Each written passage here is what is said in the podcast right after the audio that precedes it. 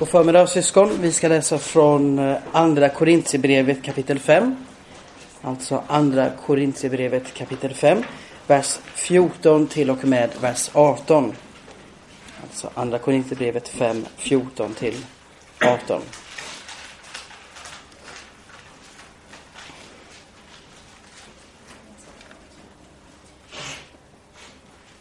Ty Kristi kärlek tvingar oss, eftersom vi är övertygade, att om en har dött för alla, så har alla dött.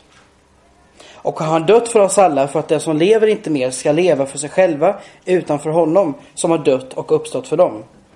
Därför känner vi nu inte längre någon efter köttet. Och om vi än har känt Kristus efter köttet så känner vi honom dock nu inte mer än så. Den som är i Kristus är alltså en ny skapelse. Det gamla är förgånget. Se, allt har blivit nytt. Men allt sammans är från Gud, som har försonat oss med sig själv genom Jesus Kristus och gett oss försoningens tjänst.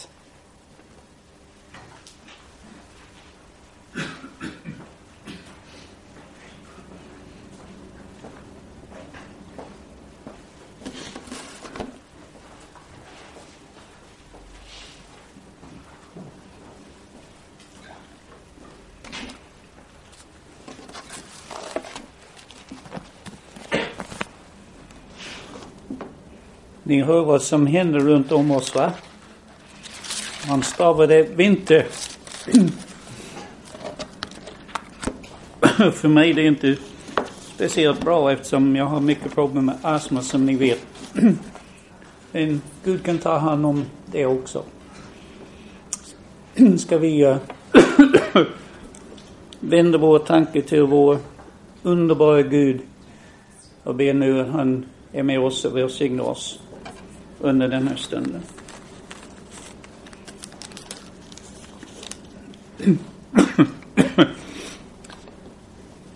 Vi tackar dig, kära Gud, för att du är så underbar. Vi tackar dig för att du är Gud. Att du är vår Gud, vi som tillhör dig. Vi lovprisar dig för allt som du har gjort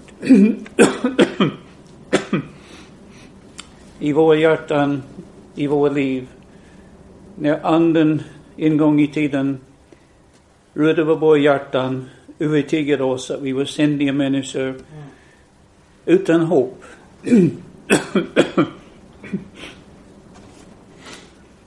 och drog oss till dig själv. och genom din nåd och din frälst, din, din kärlek, förlåt står vi, eller sitter här idag på Hälleberget som är inget annat än Jesus Kristus, vår frälsare. Vi ber verkligen nu under denna stunden att du är med oss, att du välsignar oss. Vi tackar dig för att du har välsignat så många i församlingen över jultiden, både genom resor och annat. att du har välsignat alla dem, Dawi, Donato, alla av oss har blivit välsignade och vi lovprisar dig för detta.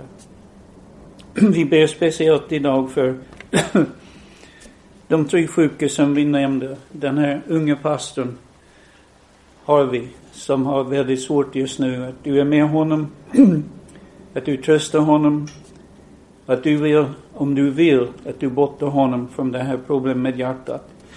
Och vi vet att du som har skapat allt, du är stor nog, du är mäktig nog att ta hand om det här. Så vi vill lämna honom i dina händer. Vi, vi ber samma bön för Zack i Texas som ska opereras väldigt allvarligt på tisdag. Att du är med honom. att din vilja ska ske i hans liv. Vi ber också för Simons son som har väldigt svårt just nu med hälsan. Att du är med honom att du välsignar honom, att du hjälper honom att bli frisk och pigg. Sen vi ber för det som Kristian har bett oss att be, att när, ber för när han börjar på skolan, att du i det hela, att du välsignar honom. Vi äh, ber återigen nu för oss själva, när vi återigen öppnar ditt ord, att du Hjälp var och en av oss. och vi kan lägga åt sidan allt som skulle förhindra. Att vi ser dig som du är. Att vi ser Jesus som han är. Och att vi förstår anden som han är. Vi ber verkligen nu att du är med oss under denna stunden. Vi ber så i Kristi namn.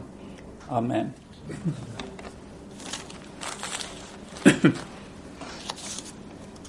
Vi ska ändra på lite grejer här för några söndagar framåt. Vi håller på att gå fram genom apostlagärningar på länge nu som du vet. Men nu är vi jultiden. Vi tog fyra söndagar med jultiden. Och vi försökte göra en inledning till det nya året som vi befinner oss i. Det, det heter faktiskt 2014. Och för min del det är faktiskt otroligt. Jag kommer ihåg när jag var ung. Jag har varit ung en gång i tiden. Det var för länge, länge sedan. Och jag tänkte framåt.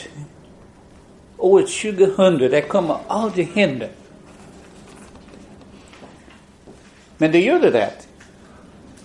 Och när man tänker på när man blir gammal, tiden flyttar på sig väldigt fort. När du kommer till 50, eh, när ni har kommit dit, eller hur? Det kommer flyta otroligt framåt nu. det känns bara som igår, det var 2000. 14 år sedan har gått 14 år till. 2028. Sen vi går framåt. Det går fort.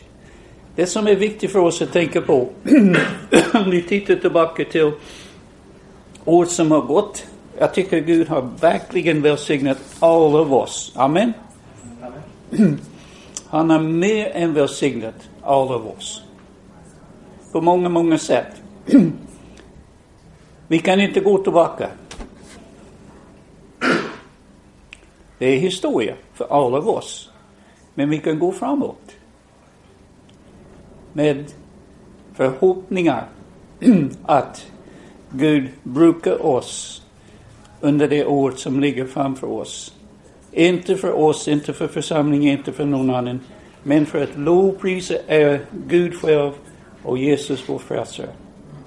Det och anden ska vara i centrum i våra hjärtan, i våra liv under det här året som ligger framför oss. Bokstavligt. Vi ska komma till det idag.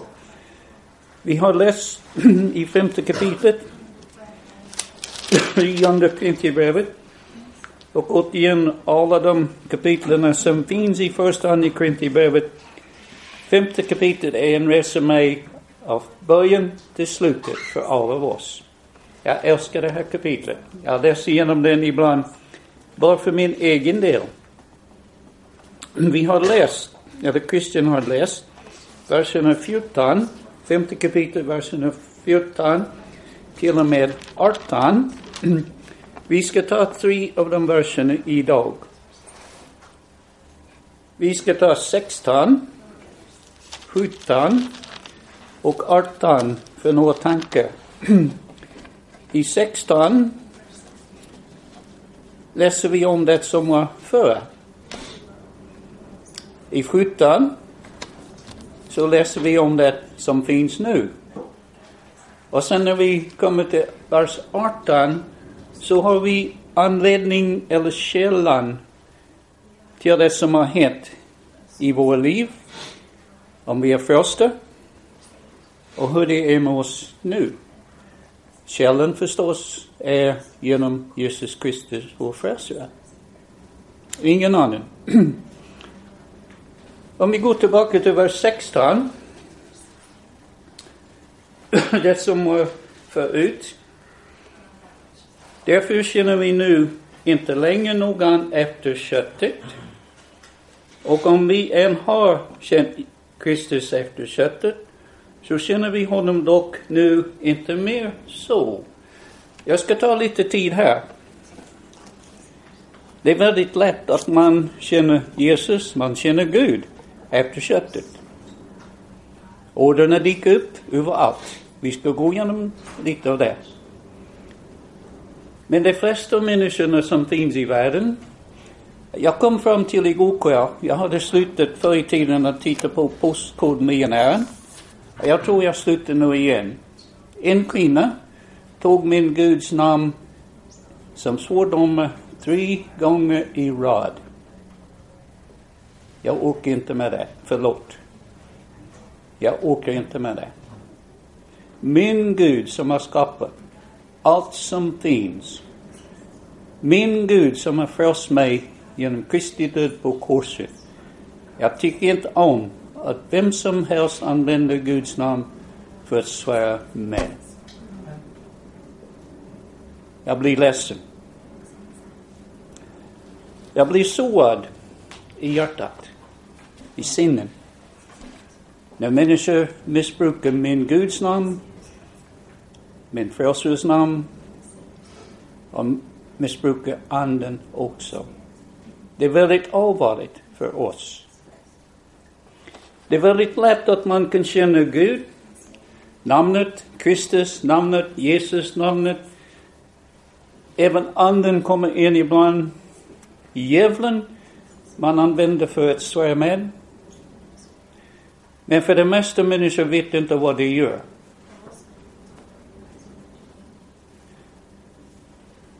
De vet inte hur allvarligt det är. Paulus, vi ska titta på Paulus.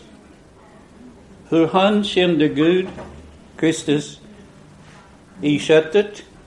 Och sen jag ska ta upp Fredrik Ronald Neely den första. Hur han kände Gud i köttet innan han blev frälst. Gå med mig till Timoteus, första kapitlet. Vi ska gå till tre eller fyra ställen med Paulus. Första Timoteus, första kapitlet. Där Paulus skriver till den unge pastorn som heter Timoteus. Vi ska ta bara vers 12 och 13. Ett vittnesbörd som kommer från Paulus genom Andens hjälp. Som vi kallar de heliga skrifterna nu för tiden. Eller även från den tiden den skrevs. I tolfte versen, första Timoteus 1 och vers 12 nu.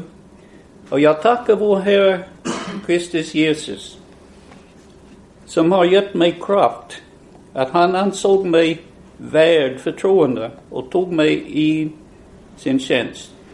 Om två veckor, om Gud vill att jag kan, jag ska komma tillbaka till den här versen. Det är mycket i den versen. Att han ansåg mig värd förtroende och tog mig i sin tjänst. Vers 13 är det jag vill betona idag. Mig som tidigare var en hedrare och en förföljare och en våldsverkare. Men jag, har, men jag fick barmhärtighet. Varför? Eftersom jag hade gjort det ovetande i otro. Jag tror om, om vi skulle vara ärliga, jag vet i mitt fall, jag kan identifiera med Paulus här. Jag ska nämna några grejer om några, några minuter. Men Paulus gjorde det ovetande i otro. Nu, gå tillbaka till femte kapitlet, andra Korinthierbrevet, där han säger de sista två meningarna.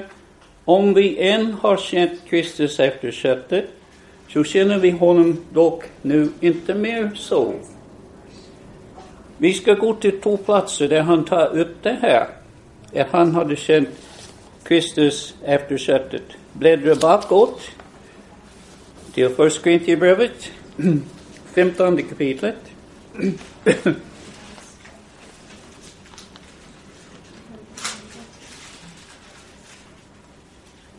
Femtonde kapitlet i Första Korintierbrevet och vers 9. Där han ger ett vittnesbörd om sig själv, sin ställning till Gud, förhållande Ty jag är den ringaste ibland apostlarna, som inte är värd att kalla, kallas apostel. Därför att jag har förföljt Guds församling. En bekännelse från Paulus. Det han gjorde förut. När han kände Kristus efter köttet. Glöm inte det här. Han kände Kristus bara efter köttet. Han visste inte vem han egentligen var.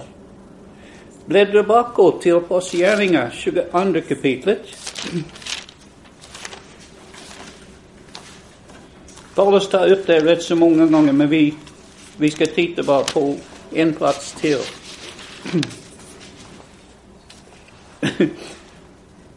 22 kapitlet i Apostlagärningarna. Där han berättar om det som var före i sitt liv. I 22 kapitlet i Apostlagärningarna, vers 4 och vers 5.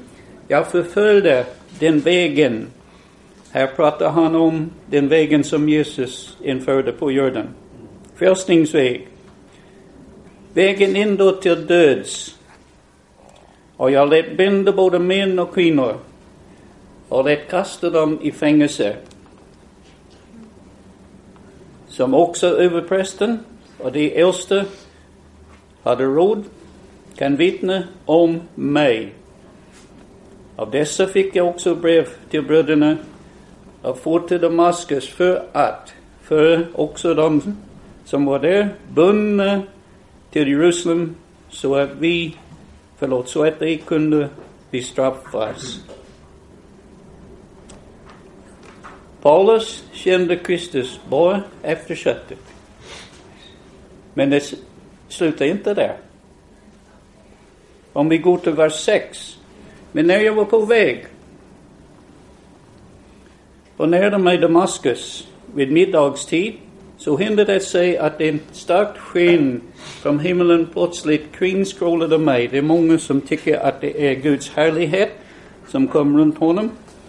Vers 7. Jag föll till marken och hörde en röst som sade till mig, Saul, Saul, varför följer du mig? Och jag svarade, Vem är du, Herre? Han sade till mig, Jag är Jesus från Nasaret, den du förföljer. Paulus kände Jesus efter köttet. Han kände religionen, judarnas religion. Han kände som farsi. Han fick rätt från översteprästen att förfölja Guds människor, de som var verkligen frälsta. Men om vi går till första Timoteus nu, första kapitlet. Han gjorde det ovetande. Han visste inte vem Jesus var. Men efter omvändelsen på vägen till Damaskus, han visste väl vem Jesus var. För livet, vi kommer till det i vers 17, är förgånget. Allt har blivit ny. Nu, vi måste tänka på oss själva. Hur gjorde vi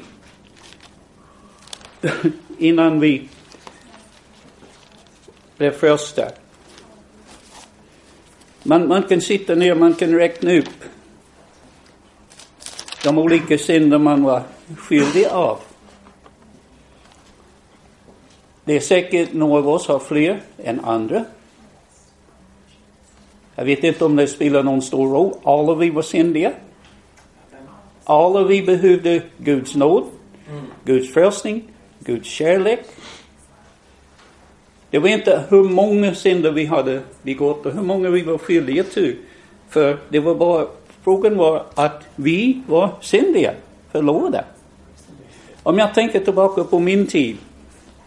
Jag brukade säga att jag blev frälst när jag var 22 år, men det stämmer inte. Jag kollade upp med protokollen i min hemförsamling. Det är bra om man har protokoll. Syster Frances Worley kollade upp för mig. Jag var faktiskt två månader från 21 när jag blev först. Så jag rättade till det här lite. Så jag ska prata lite nu om den tiden när jag var 20 år gammal, två månader från 21. Och vad jag gjorde efter köttet. Till exempel, om du skulle nämna Guds tio budord. Jag visste alla dem. Jag kunde alla dem. Varför? Varje dag i grundskolan vi fick stå och titta på dem och citera dem. Man gör inte det längre. I USA, i Amerika. Det är olagligt nu. Men förr i tiden man kan göra det. Och lärarinnan always sa, det är Gud som har gett oss de här tio budorden. Jag hade ingen aning vem Gud var. Den enda gången jag kunde använda namnet Gud var när jag eller mina kompisar skulle använda ordet Gud som svordom.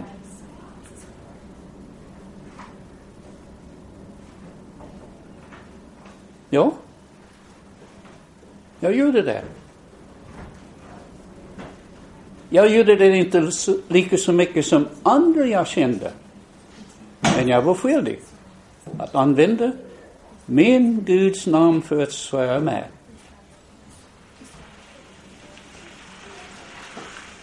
Kände Gud efter köttet, bara ordet som dyker upp hit och dit och går i sömnen och från hjärtat. Ordet Kristus. Den enda jag kommer ihåg med det var vid Christmas time. Jultiden. Och jag, du vet, jag sa på julprogram, det är väldigt lätt på uh, engelska att se vad jul betyder. Vi tar Christ, Mass, två ord tillsammans från katolska kyrkan betyder a Christ Mass. En speciell högtid för är Kristus. På engelska är det väldigt lätt att se det. Jag nämnde nog en speciell jultid när jag fick en speciell gåva. Jag hoppas att ni skrev upp det. Men allt jag visste var att jag fick något fint med jultiden. Jag hade ingen aning vem Kristus var. Kände honom efter köttet. Det är tragiskt. Jag träffade en kvinna på gatan i lördags. Hon är rätt så gammal. Hon är troende. Hon har varit frälst troligen nästan hela sitt liv. Hon har fyra barn. De växte upp i söndagsskolan. Hon pratade med mig länge om saker och grejer. Hon hade ett väldigt tragiskt historieberättande för mig. Av alla de fyra barnen, det är inte den första som känner Jesus som frälsare.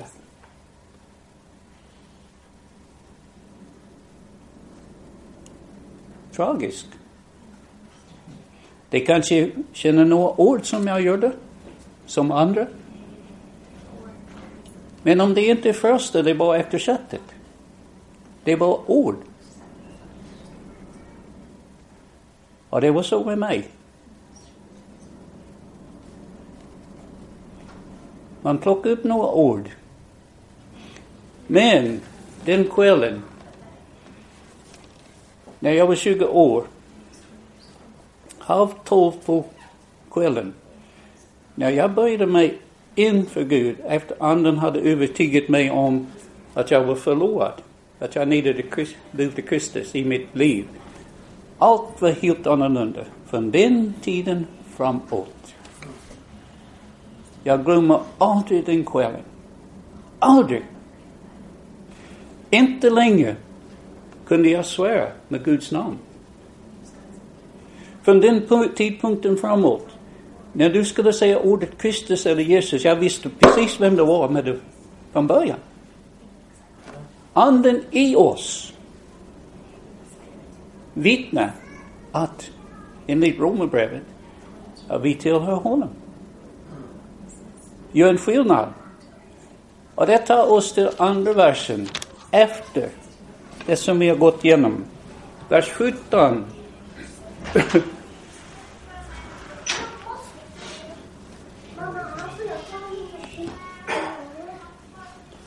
Vers 17 i femte kapitlet. Den som är i Kristus är alltså en ny skapelse. Det gamla är förgånget. Se, allt har blivit nytt. Jag själv kunde skriva en bok för mitt liv med den här versen.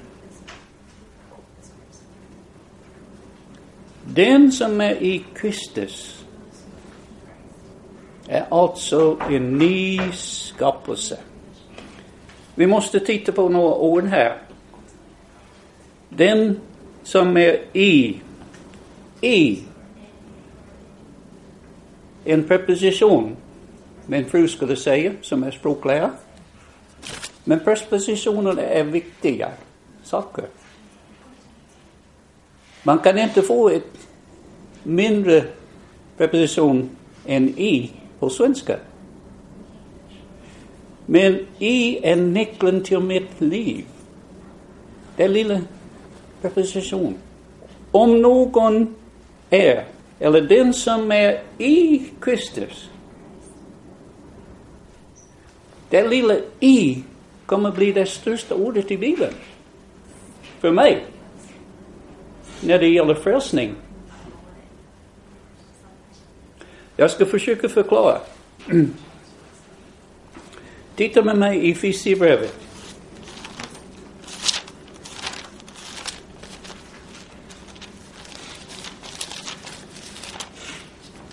Vi ska börja i första delen.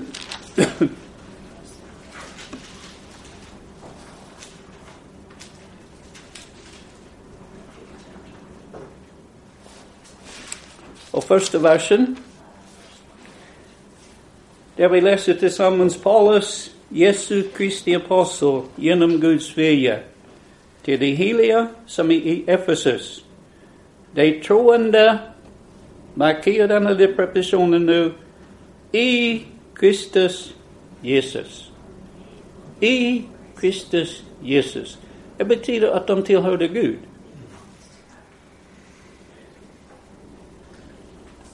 I Efesierbrevet, om du läser igenom det, jag har gjort det förut.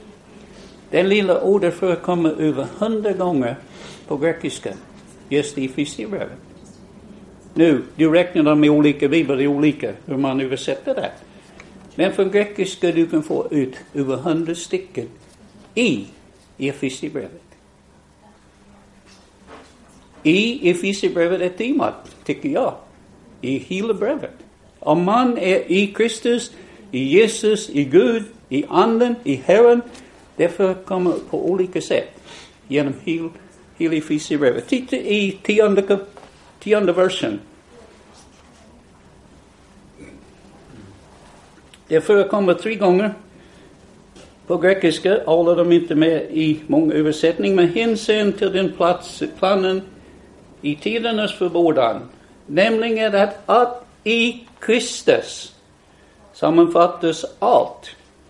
Både det som är i himlarna och det som är på eller i jorden också. I är ett viktigt preposition för oss. Bläddra framåt till Kolosserbrevet. Jag ska ta i något annat med den lilla prepositionen. Första kapitlet.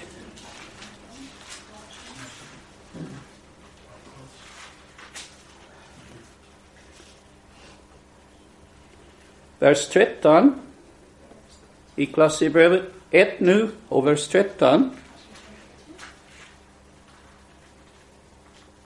Det vi läste tillsammans.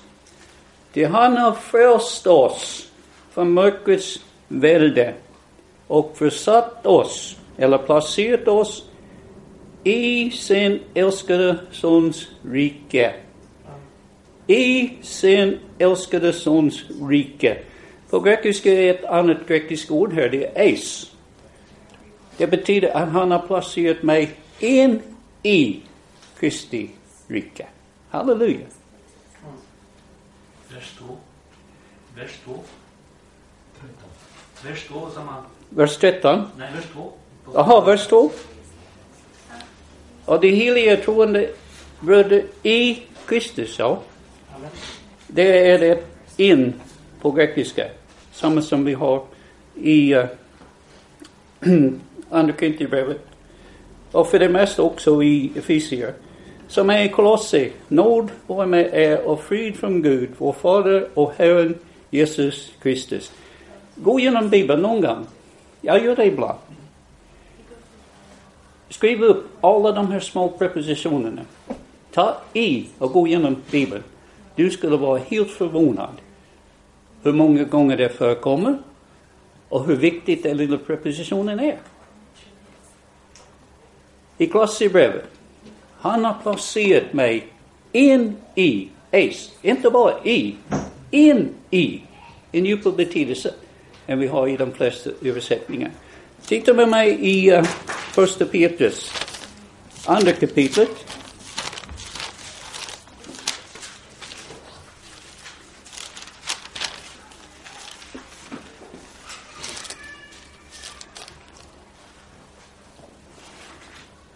Vi ska ta i första Petrus andra kapitel två verser, vers 9 och vers 10.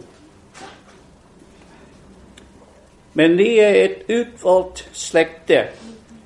I några engelska översättningar det står det att vi är konstiga. Det betyder inte att man är konstig om man är frälst. Det betyder att man är speciell om man är frälst. Gud älskade den personen han frälste.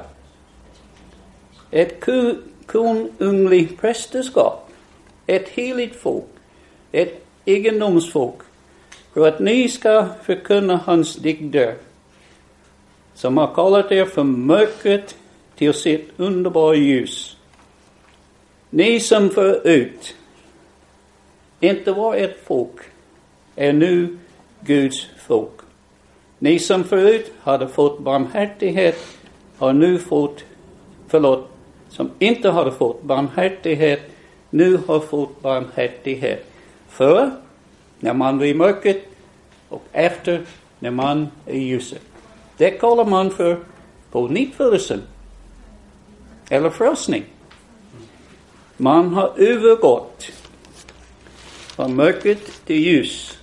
Har vi kommit tillbaka till andra Korinthierbrevet. Mm. Femte kapitlet. Den som är i Kristus, glömmer aldrig den lilla prepositionen, det är väldigt viktigt. Är alltså en ny skapelse. Det gamla är förgånget. Se, allt har blivit ny.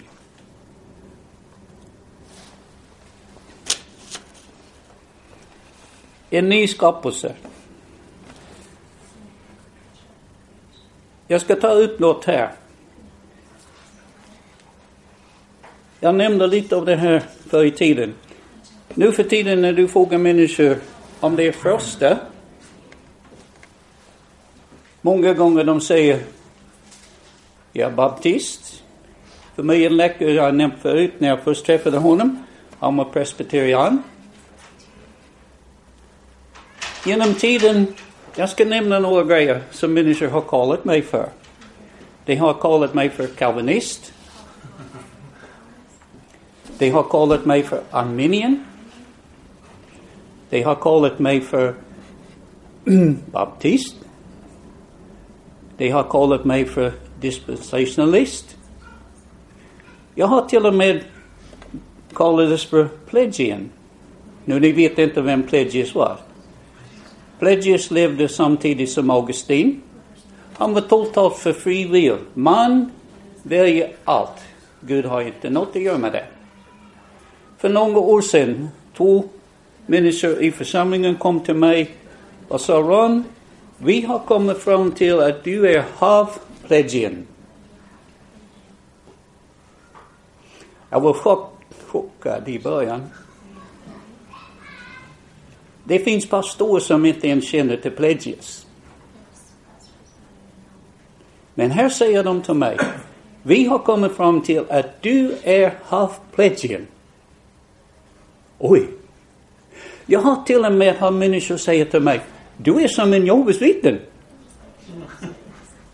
Ja, här i Jönköping. Vad jag ska föra fram med här, det jag svarade de här två männen. Jag sa, killar, ni har inte förstått det här. Jag, Fredrik Ronald Neely den första också. Jag är inte något mer än en stackars syndare som är frälst genom Guds nåd. Och sen det stod i chock.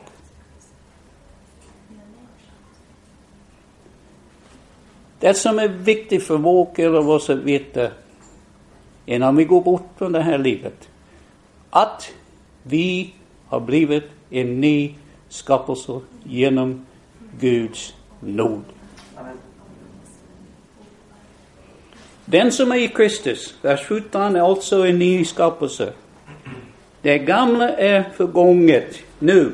Jag ska komma till ett annat litet ord här. Det står se, allt har blivit nytt. Allt har blivit nytt. Tillbaka till det lilla ordet se. Är det någon som kommer ihåg vad jag har sagt några gånger om det lilla grekiska ordet ido?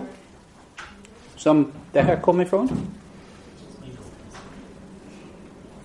Det betyder att när jag ser det lilla ordet ido på grekiska, jag ska tana upp, jag ska tänka, jag ska fundera över, jag ska räkna med att det som kommer nu är sanningen.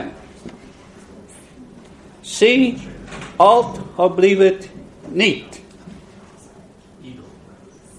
Tänk på det. Se, ido från grekiska. Absolut sanningen.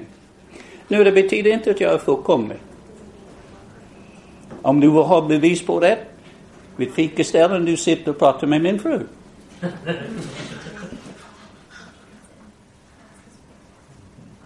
Men ställning visar det jag vill försöker betona idag, är ställningvis med Gud den allsmäktig. Jag är en ny skapelse. Gå tillbaka till alla de här grejerna som människor har sagt till mig jag är. Jag letade efter ett nytt ord för mig själv för några år sedan. Nu svensk ordbok finns många av dem. Om du inte hittar något ord i det, det finns inte. Jag har varit tvungen att skapa lite nya ord på svenska. Men det finns faktiskt ett ord, ny skapelse. I den här, inte i de mindre, men i den här stora. Så jag har kommit fram till, om du frågar mig vad jag är för något, där jag står teologiskt eller doktrin eller vad man kallar det. Jag har kommit fram till, jag ska svara dig, jag är faktiskt en ny skapelse. Eftersom jag är först. Jag är på väg till himlen. Allt har blivit nytt. Oj. Vi kommer tillbaka till hur vi kan få hjälp med det här. Men gå till vers 18. Varför kan det bli så att jag som en 20-åring, när anden rörde med min hjärta, kunde bli en ny skapelse? Bli frälst också. Svaret finns i vers 18. Men allt sammans är från Gud. Jag hade inget att göra med det. Det var inte på grund av mina gärningar. Och du vet min historia. Jag hade varit baptist länge. Varje söndag jag var i min plats i kyrkan. Men allt jag hörde, även när jag försökte sjunga som jag inte kan göra, jag gjorde det efter köttet. Men vet du något? efter jag blev frälst i den församlingen, varje sång hade en ny betydelse.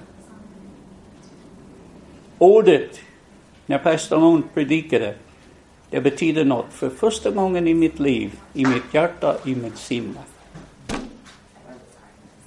Det är inte på grund av mig, det är inte på grund av att jag gick i församlingen varje söndag. Inte på grund av att jag var värdig. Inte på grund av att jag var intellektuell. Inte på grund av att jag var duktig. Inte på grund av att jag är en fin, god människa. Och jag kunde värdera mig med den tiden, med mina unga kompisar. Jag var faktiskt en fin, god människa. Drack inte, rökte inte. Måste vara en god människa, va? Nej, nej, jag var lika syndig, lika förlorad som vem som helst. Men allt sammans är från Gud som har försonat oss med sig själv genom Jesus Kristus död på korset. Genom Jesus Kristus och gett oss försoningens tjänst. Du vet, det finns några som säger jag har försonat mig med Gud. Det finns faktiskt en sång på engelska som säger det. Men vet du något? Det är helt fel. Jag kan inte försona mig med Gud. Gud försonar sig själv med mig genom Kristi död på korset och frälste mig. Jag har inget att göra med det utan att tacka ja. Inget att göra med det utan att tacka ja. Allt sammans är från Gud. Som har, Gud, som har försonat oss med sig själv genom Jesus Kristus, genom Kristi död på korset. Ingen annan väg. Ingen annan väg. Och gett oss försoningstjänst. Det betyder när vi går fram. Vi läste i uh, Första Timoteus, Paulus sa, Gud har gett honom förtroende för att sprida evangeliet. Han har gjort samma för oss. Det heter försoningstjänst. Att vi går fram, förtjänar Gud och predikar evangeliet.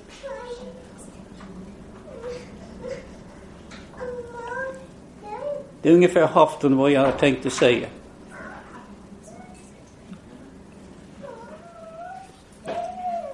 Ett djupt tanke är Därför känner vi inte längre, vers 16, någon efter köttet, om vi än har känt Kristus efter köttet. Paulus gjorde detta, jag gjorde detta. Om du är först och sitter här idag, du har varit där. Så känner vi honom dock inte mer så. Om vi är första, vi vet både från första Korintierbrevet 3.16 och andra Korintierbrevet 6.16. Guds ande bor i oss och vittnar för oss att vi är Guds barn. Och på det viset, vi behöver inte längre känna honom efter köttet. En ny skapelse. Därför den som är i Kristus är också en ny skapelse, vers 17. Den gamla är förgången. Se, allt har blivit nytt. Men allt sammans är från Gud, som har försonat oss med sig själv genom Jesus Kristus och gett oss försoningens tjänst. Jag ska sluta med en liten beskrivning. Förra veckan, Mike gjorde något i slutet av gudstjänsten. Är det någon som kommer ihåg vad han gjorde?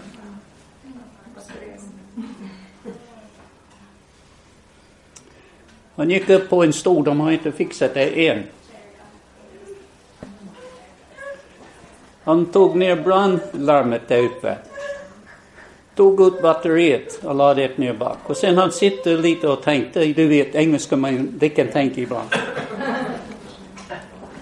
Ja, jag skojar bara med Mike. Han kom upp och gav oss en bra demonstration med det här batteriet. Ni kommer ihåg det va? Han tog ut det. Han sa det batteriet har dött. Nu han fuskade lite. Det var inte helt dött. Det var nog kraft i den för att det skulle bipa fortfarande. Men i praktiken, det hade dött. Och han gav en liten jämförelse att i landet där vi bor, Anmit, är svenskarnas batterier tagit slut. Och det stämmer. Man behöver inte vara någon profet att se det. Men nu, jag ska ta det en steg till. Fastnar det lilla batteriet, larmet, i huvudet av var och en av oss. Vi är första. Vi är Guds barn. Vi har anden i oss. Egentligen vi skulle vara laddade för livet i försoningstjänst som vi läste om här i vers 18. Men nu jag ska vara lite allvarligt här. Är vi det?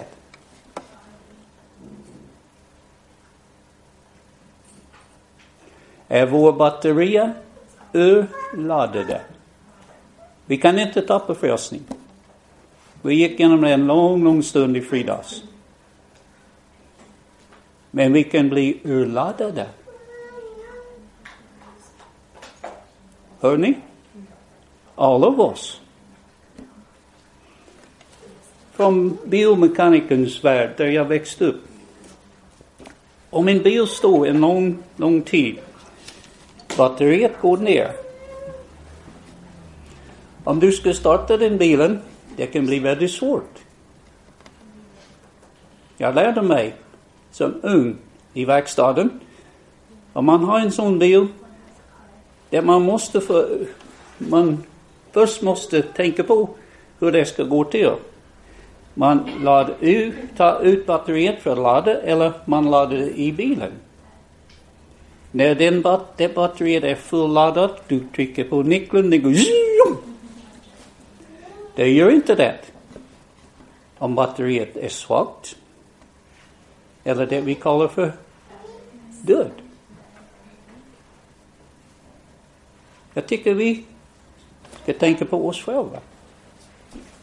Våra batterier, är de fulladdade? Det är viktigt. Han har också anförtrott till oss budskapet av sprida evangeliet. Vi måste ha Guds kraft för att göra det.